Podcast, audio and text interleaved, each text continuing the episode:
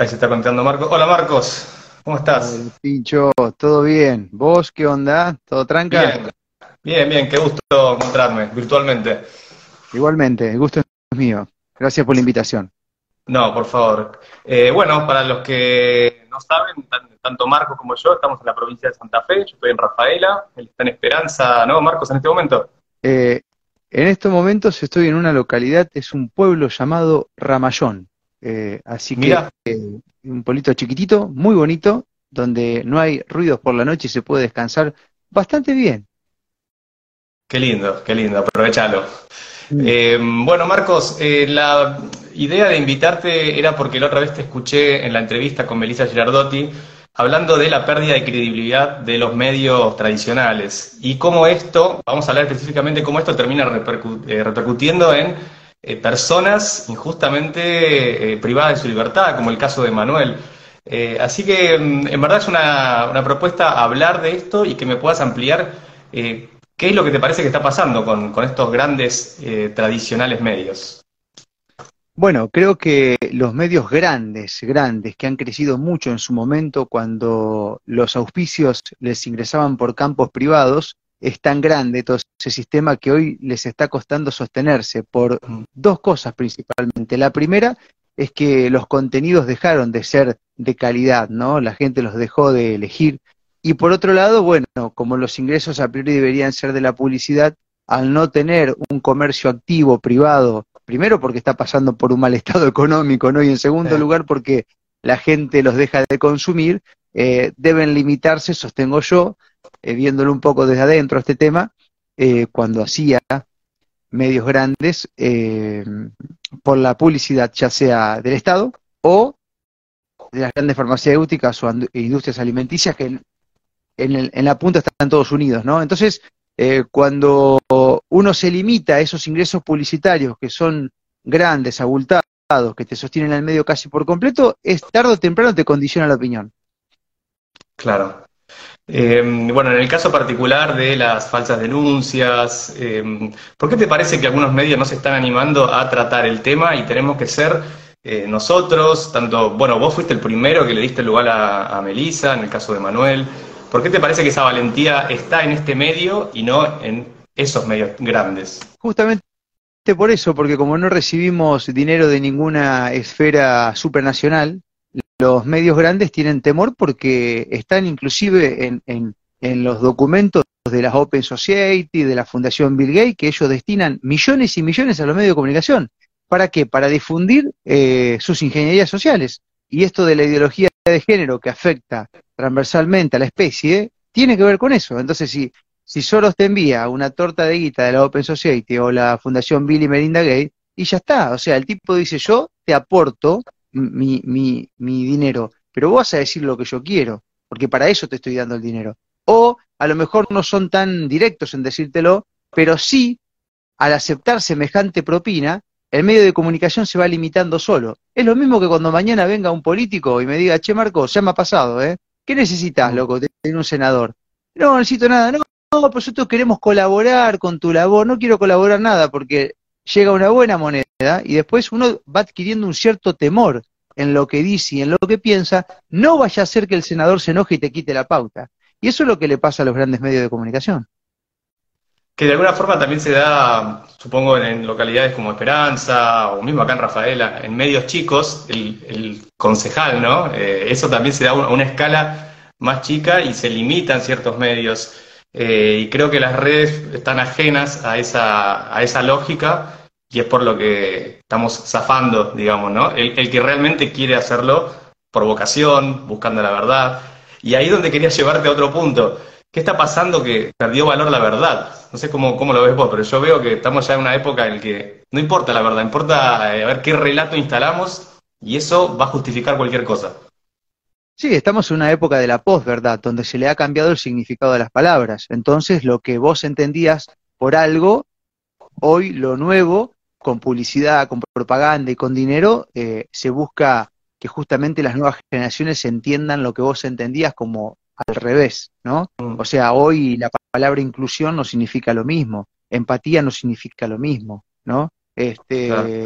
se entiende, ¿no? Entonces, este, te hablan de, de, amor. ¿Cuál es el amor? Porque la palabra, misma palabra puesta en todos lados no sirve para nada. Entonces, te este, van cambiando los significados de las palabras. Entonces, hay encontronazos entre generaciones que dicen, ¿cómo puede ser? Mirá lo que dice y lo que hace. Claro, porque este tipo le cambió el significado.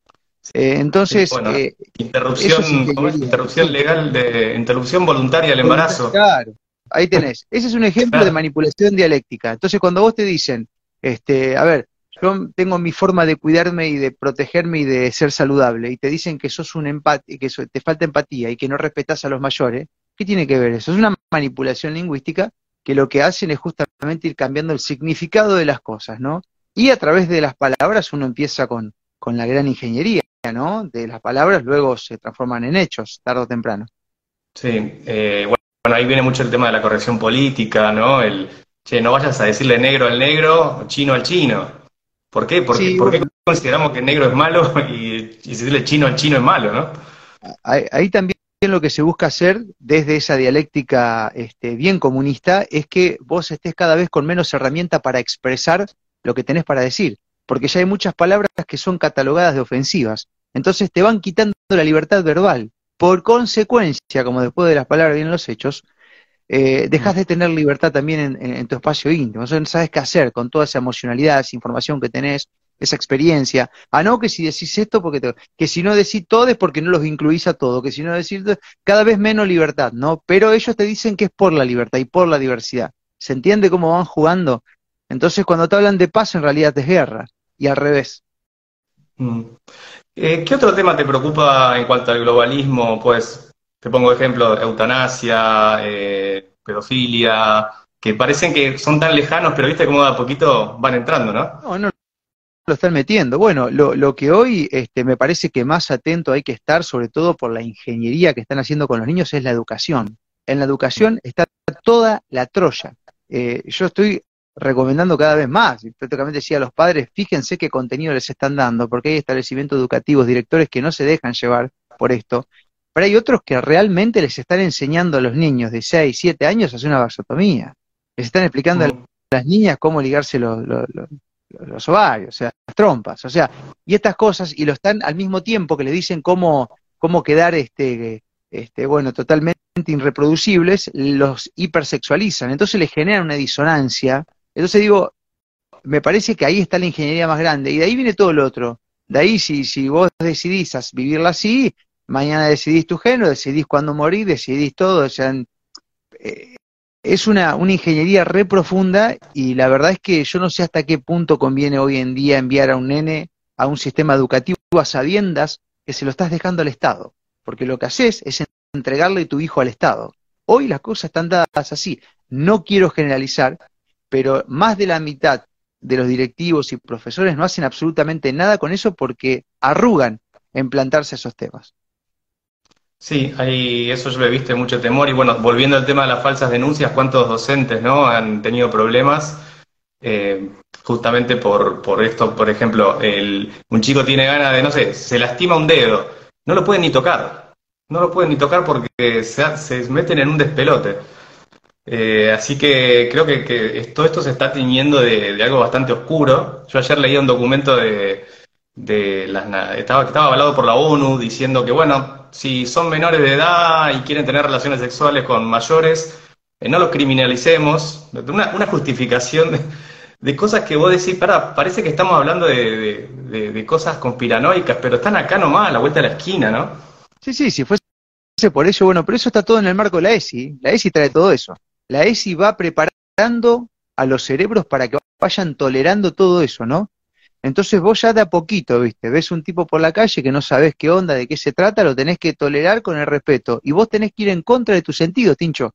Porque lo grave es que yo no sé cómo te autopercibís vos, te tengo que adivinar, ¿no? Y ojo, te enseño a vos a ofenderte si yo no te detecto. Pero resulta que vos tampoco sabes bien qué sos, porque mañana cambias la percepción.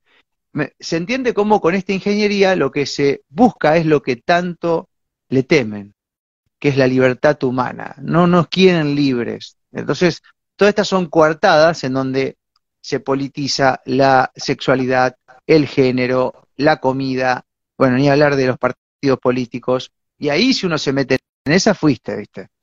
Mm, bueno, nombraste a los políticos, eh, también, ¿no? Cuánta cobardía hay en, los políticos para enfrentar los temas de la gente, ¿no? Se, se, guían por una agenda absolutamente que viene de arriba y lo que le está pasando a la gente, por ejemplo, inseguridad. Sí. Estamos hablando de, de poner bancos pintados de rojo y a las mujeres las están matando como bichos por la calle por la inseguridad nomás, no por la violencia de género, por la violencia. Eh, ¿qué, cobardía que hay para tratar estos temas. No, yo creo que necesitan de la violencia ellos para poder seguir existiendo como especie. Los políticos y todos los bancos estos y todos los, los, puntos violetas. O sea, eh, eh, todas esas cosas, si no habría violencia y no hubiese mujeres muertas, no estarían. O sea, que se olviden las mujeres que eso está hecho para, para que eso no pase. Todo lo contrario y además, desde que nació el Ni Una Menos, que fue bastardeado, que su inicio fue bastante honesto, y todos estos movimientos, la violencia se incrementó y las muertes se incrementaron. Es que las necesitan para poder seguir existiendo. ¿Qué haría toda esta gente ahora que cobra una buena moneda del Estado y todos los puntos violetas, muchos ni siquiera están abiertos? Si no habría más violencia contra la mujer, dejan de existir. Ellos hacen negocio con la vida humana, viven de eso. Por eso no pretendamos nunca que un político vaya a solucionar el problema si ellos viven de las promesas que te hacen para hacerte creer que te van a solucionar el problema. Los problemas tenemos que solucionar nosotros. Y nuestro principal problema es que les, les otorgamos a ellos el poder para que lo hagan. no tenemos que permitirle más, porque quieren que le deleguemos nuestra salud, la seguridad, la economía. Basta, loco. Han hecho todo mal. Y encima, como única alternativa, te proponen más Estado presente. No los quiero más. Retírense. No les pido que hagan nada dejen en paz a la gente y a ver cómo se acomoda solito. Sí, sabes que eh, acá en la provincia estaba viendo la noticia de que salieron a controlar si había repelente y a qué precio se estaban vendiendo. Digo, van a hacer un despelote, van a hacer que haya menos, porque el que tiene para vender lo va a guardar, va a decir, no, no me controlé. ¿No? Hasta el mosquito del dengue se metieron. Eso hace el Estado. Bueno, el dengue es una política pública, o sea, el, el, dengue es una política de enfermedad. La gente cree que le están ayudando con fulmigándole las calles. Andá sabe que tiene eso ahí adentro. Después te mandaban un mensaje, gracias a Dios, viste, con este, en este camino a la información, uno se va poniendo en contacto con gente de todo el país. En Chaco están fulmigando algunos, algunos barrios, te pasan ahí adelante, y a la semana están todos con asma, hecho pelota, con síntomas. Entonces vos decís, ¿qué onda? ¿Qué onda? ¿Me estás ayudando o me quieres matar? Y ni que hablar de gente que se le mueren las plantas, los, loros, la gallina. O sea, ojo con esto, ¿eh? Y, y, ojo con el repelente. Yo se lo decía en una editorial. Digo, no digo que no sirva como una herramienta, vos te vas a la isla a pescar y bueno, ¿me entendés? Pero no podés ponértelo siempre. La medicina ayurveda dice, no te pongas nada en la piel que no te puedas comer. ¿No? Y se vendió más repelente el mes pasado que lo que se vendió en todo el año. Entonces yo no sé tampoco si toda esta locura. Mirá, me acaba de llegar un email justamente de servicios públicos de, de mi ciudad. Campaña de sensibilización contra el dengue. ¿Qué es esto, gente? ¿Nos quieren sensibles para todo? ¿De qué se trata cuando uno dice sensibilización? Es decir, te están diciendo en la cara, te queremos hacer agarrar un miedo bárbaro con esto del dengue, que encima ya sabes, lo tiene los mismos síntomas que la gripe, que el COVID, que todo eso. Eh, ¿Sabes que escuché tu editorial de, eh, de, Hablabas del relato oficial, ¿no? ¿Qué significa la voz oficial? Me pareció interesante el concepto de decir, ojo, con creernos todo lo que dice la voz oficial. ¿no? Eso me, gustaría que me cuentes un poco más de qué, de qué, es el concepto de lo oficial. A ver, yo tengo un concepto autodidacta, bien autodidacta que, está basado en mis experiencias, ¿no? Que por supuesto que no es la verdad. Nunca digo la verdad, la verdad la tienen que encontrar cada uno. Y bueno, hago periodismo autodidacta y tengo mi... Yo creo que lo que hizo el poder para tratar de tener razón es oficializar la noticia. Es decir, yo puedo emitir un comunicado que es mentira, tengo una intención de generar algo en la sociedad, hacerles comprar algo, controlarlos, dominarlos. Y hay una forma de que eso se confunda con verdad, con que está hecho para vos, para tu bien. Es la publicidad, es decir, esto es lo oficial. Porque cuando uno escucha la palabra oficial, cree que es verdad y que, y que es irrefutable, porque es oficial. Y eso no quiere decir que sea positivo para tu vida. No tiene nada que ver. ¿Qué es oficial? los comunicados de la OMS son oficiales, han matado millones de personas.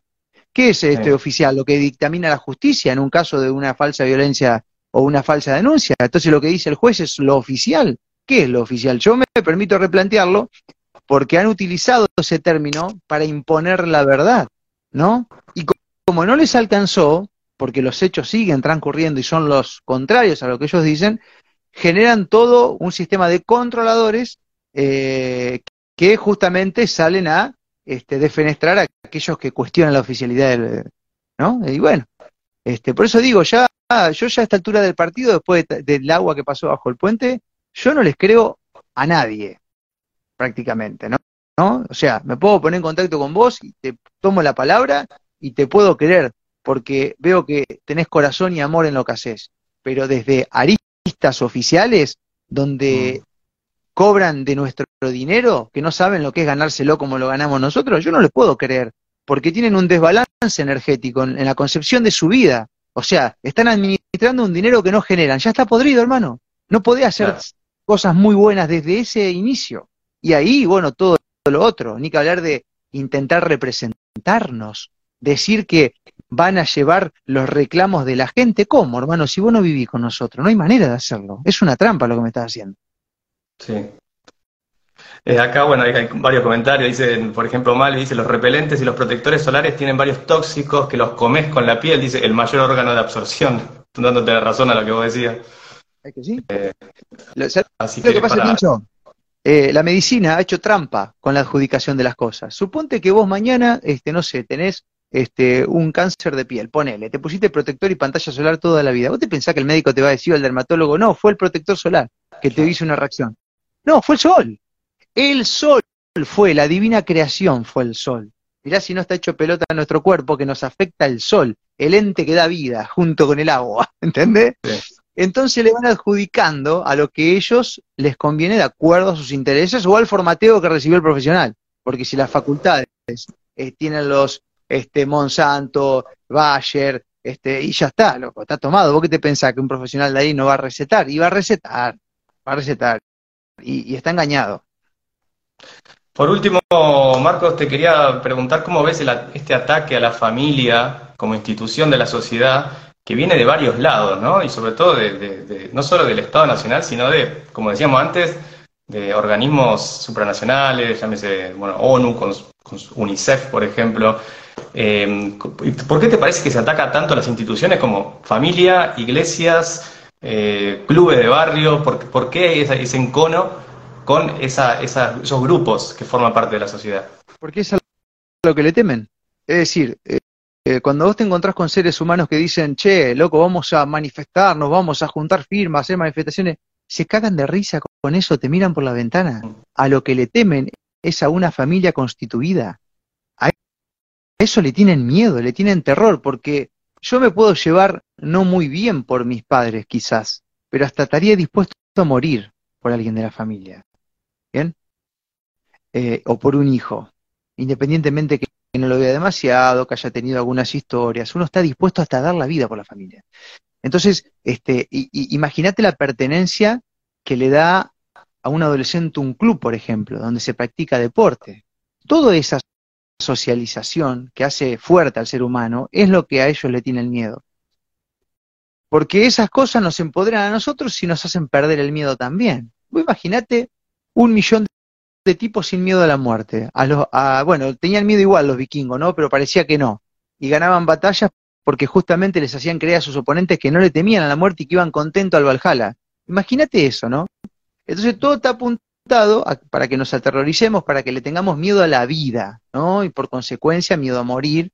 Y ahí arranca todo, ¿no? Y los pilares para perder el temor son la familia, la sociabilización correcta, no la que te dicen ellos que es la que tiene que ser a través de una computadora, eh, todo eso que hace a la especie, ¿no? Lo que pasó siempre durante miles y miles de millones de años.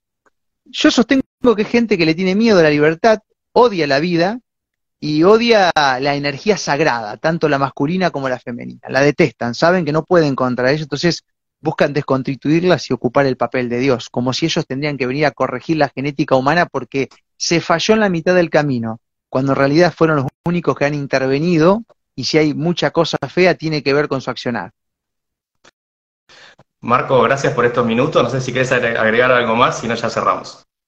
Nada, quiero agradecerte porque me gusta que haya gente como vos que estés tomando el periodismo de esta manera, que te animes a charlar con aquellos que en su momento hemos sido señalados y para mí no es poca cosa y quiero que sepas que estás este, eh, dentro de mi lista de, pulgares arriba y contás conmigo para lo que haga falta.